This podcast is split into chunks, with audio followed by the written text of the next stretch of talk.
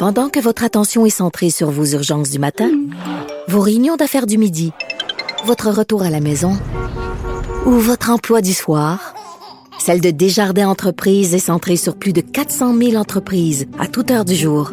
Grâce à notre connaissance des secteurs d'activité et à notre accompagnement spécialisé, nous aidons les entrepreneurs à relever chaque défi pour qu'ils puissent rester centrés sur ce qui compte, le développement de leur entreprise.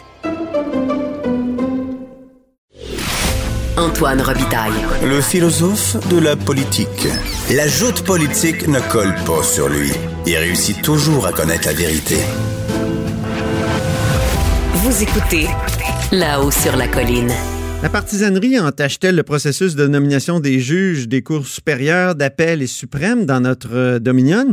Plusieurs reportages récents de Radio-Canada et la presse font penser que oui, et le Bloc québécois s'en inquiète, comme on peut euh, l'imaginer. Et le, député Réal Fortin est avec nous pour en parler. Bonjour. Bonjour, M. Vitaille. Qu'est-ce qui vous fait craindre le pire là, dans ce processus de nomination des juges qui, pourtant, M. Trudeau avait promis qu'il le nettoierait, qu'il le rendrait parfait? Ouais, ben on dirait que plus il nettoie, plus c'est sale. En fait, euh, il reprochait beaucoup aux conservateurs leur processus de nomination à l'époque où M. Trudeau était dans l'opposition. Maintenant qu'il est au pouvoir, il fait pareil. Euh, il est juste un petit peu plus hypocrite, là. Euh, les conservateurs n'avaient pas trop de problèmes à s'en vanter. De son côté, euh, il était un petit peu plus gêné. Mais encore là, euh, moi, ce qui m'agace en tant que citoyen de M. Robitaille, mm-hmm. c'est d'entendre le premier ministre et son ministre de la Justice nous le dire en chambre, publiquement, ben oui, on le fait, on garde nos listes de membres, nos donateurs, mais on fait ça juste après que les candidats aient passé le processus de sélection. Mm-hmm. cette admission-là, là, c'est ça décourage les gens. C'est comme de dire, ben, il y a une série de candidats, peu importe, à, la magistrature. Ils vont passer un comité de sélection. Remarquez, quand, moi, là, c'est clair, je ne critique pas la compétence d'aucun des juges qui ont été nommés. Je pense que, de façon, je ne les connais pas tous, évidemment, mais de façon générale, je pense qu'ils font un excellent job. Le problème n'est pas là. Le problème, c'est qu'une fois qu'on a déterminé qui sont les juges qui sont aptes à être nommés, disons qu'il y en a 10, 20 ou 50 dans la liste, ben là, là, M. Trudeau, il nous dit, regardez, moi, je regarde ma liste de membres, je regarde mes donateurs. Qui a été un bon libéral, là? Puis euh, les meilleurs sont récompensés. Mm-hmm. Ben, écoutez, là. Est-ce que c'est systématique? Avez-vous des exemples ou. Euh? J'ai des exemples que je pourrais vous donner sur des nominations, je vais le faire.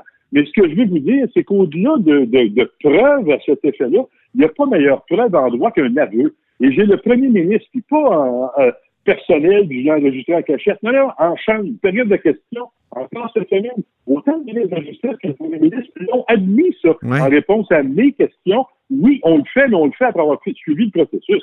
Et moi, j'ai, encore une fois, je vous dis, ça, ça n'a pas sa place dans un processus de sélection.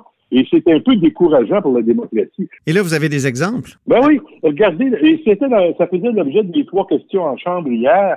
Euh, en 2019, le ministre de la Justice a nommé euh, Robert Dysart et Arthur Doyle au Nouveau-Brunswick. Or, tous les deux étaient des donateurs dans son comté au ministre, des Affaires intergouvernementales au Nouveau-Brunswick. Et ils ont aussi tous les deux aidé le ministre des Affaires intergouvernementales à rembourser une dette de 31 000 qu'il avait contractée dans une course à prix. Tous les deux, pas longtemps après, toujours en 2019, le ministre de la Justice nomme Charles Leblon et Jacques Pinet au Nouveau-Brunswick. Curieusement, ces deux-là aussi ont aidé le ministre des Affaires intergouvernementales à rembourser sa fameuse dette de 31 000. Les quatre juges nommés dans la même province ont aidé le même ministre à rembourser la même dette la même année, ils sont nommés juges. Moi, je trouve ça un peu fatigant comme coïncidence. Puis j'en ai une autre, M. Robitaille, si vous me permettez. Oui. La voisine du ministre des Affaires intergouvernementales qui a été nommée juge en 2019 la femme de son beau-frère a été nommée juge, elle aussi. Écoutez, là, c'est le même ministre, là. Puis je, dis pas que c'est un mauvais ministre, un mauvais député, là, mais il y, a, manifestement de, l'influence politique qui est faite dans la nomination des juges, et ça n'a pas sa place dans un pays qui se veut démocratique. Ça n'a aucun bon sens. Est-ce qu'il faudrait bannir les libéraux, lorsque les libéraux au pouvoir, bannir les nominations de juges qui ont touché au Parti libéral ou? Euh, Écoutez, je sais, la, solution, euh, c'est sûr que j'ai des idées, mais je pense qu'on doit faire enquête là-dessus. Nous, ce qu'on demande, c'est que le comité de hmm. justice étudie cette affaire-là et fasse rapport à la Chambre. Pour être simple, M. Robitaille, Donc, vous demandez qu'un comité se réunisse, là? Oui, qu'un comité se réunisse et en bout de ligne, je- à mon avis, mon avis, je pense qu'on doit bannir toute question d'ordre politique du processus de nomination, que ce soit avant ou après, ça n'a pas sa place. Ça peut être fait par un amendement à la loi sur les juges ou autrement. On verra la, mécanique précise. Le comité pourra faire des suggestions. Mais il faut qu'on évacue cette question-là, cette notion-là de- d'appartenance politique. Ouais, moi, j'ai couvert la commission Bastarache comme, euh, comme journaliste. Puis, il y a quand même des experts qui étaient venus dire ben, on peut quand même pas euh, bannir toute personne qui a eu un, un parcours euh, partisan. Qui a, qui a touché à la- Ben, à- à- et parce que c'est des gens qui sont quand même engagés dans leur société. Puis est-ce qu'il est-ce qu'il n'y a pas quelque chose de vrai là-dedans? Oui, oui, oui. Écoutez, je, suis le premier. J'ai été impliqué en politique toute ma vie parce que je trouvais que les affaires publiques, c'est important. Alors, j'ai milité pour les idées que je croyais les bonnes idées. Ça fait qu'aujourd'hui, euh, il est absolument hors de question que qu'un ministre libéral ou conservateur me nomme juge au fédéral. J'en suis bien conscient. Je vis bien avec ça. En plus, Mais vous êtes souverainiste, ça, on a su En que c'était pas ben oui, possible. puis le, le juge, ouais, le juge en chef de la Cour d'appel a déjà dit que ce serait un souverainiste ne pourrait jamais être nommé d'une Cour fédérale. C'est une autre absurdité. À mon avis, ça ne devrait pas avoir sa place. Mais de- que les gens qui se sont impliqués en politique décident de s'impliquer dans une carrière à la magistrature, moi, je vois pas un problème, là, franchement. Là où je vois un problème, c'est que quand cette implication-là devient un critère de sélection, c'est Ouais. là que j'ai un problème.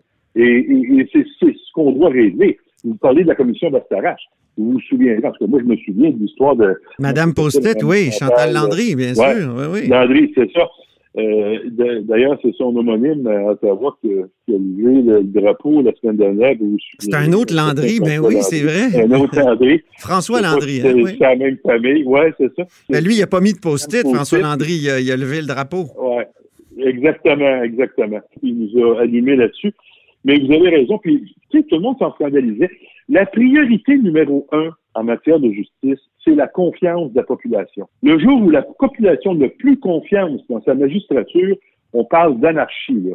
Des gens qui essaient de se faire justice eux-mêmes. Et ça, les politiciens ont le devoir de faire, d'éviter ça, ont le devoir de, d'inspirer la confiance du public dans ces institutions et particulièrement la magistrature. C'est la colonne vertébrale de la société et moi, je pense qu'on se doit de défendre ça. ce qui est inquiétant aussi, c'est quand quelqu'un aide un politicien à rembourser sa dette, euh, par exemple, puis est nommé juge après. Là, on a Ben, l'impression qu'il y a quelqu'un qui s'est acheté une charge. là.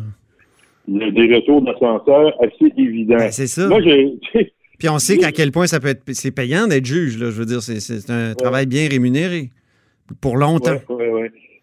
Oui, oui, c'est, sûr. Mais encore là, moi, je pense que cet aspect-là ne m'achale pas trop, la rémunération. Tout ça, mais encore une fois, moi, ce qui m'agace, Non, je dis, je dis pas que ça m'achale non de- plus, mais je dis qu'il Ouais. peut être, euh, comment dire, intéressant où euh, les gens peuvent Ben être prêts à, oui. à- à faire beaucoup de choses pour l'obtenir. Parce que c'est, Ben, je intéressant. donc. Ah ouais, vous avez tout à fait raison.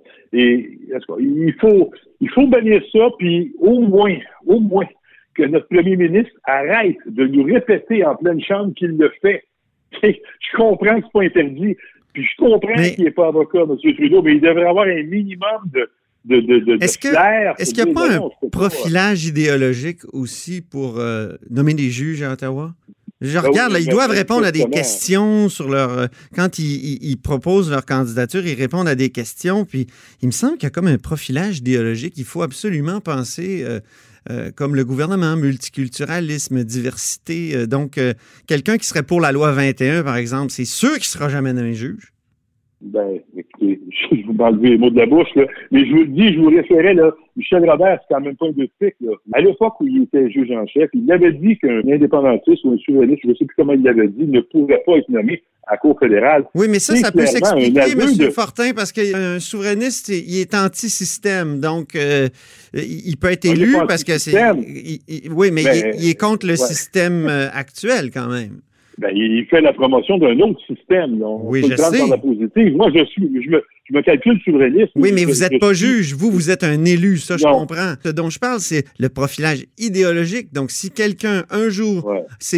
a écrit une lettre d'opinion pour la laïcité, comme ça, c'est certain qu'il ne sera jamais nommé juge. Est-ce que ça, c'est pas ce qu'il y a de plus troublant? Ben oui, moi, je suis d'accord avec vous. Et j'irais plus loin, probablement que si on faisait une étude exhaustive des nominations qui ont été faites sous les régimes conservateurs et libéraux, on se rendrait peut-être compte que ces nominations-là euh, ont, ont, collé sur les idéologies de chacun des deux partis.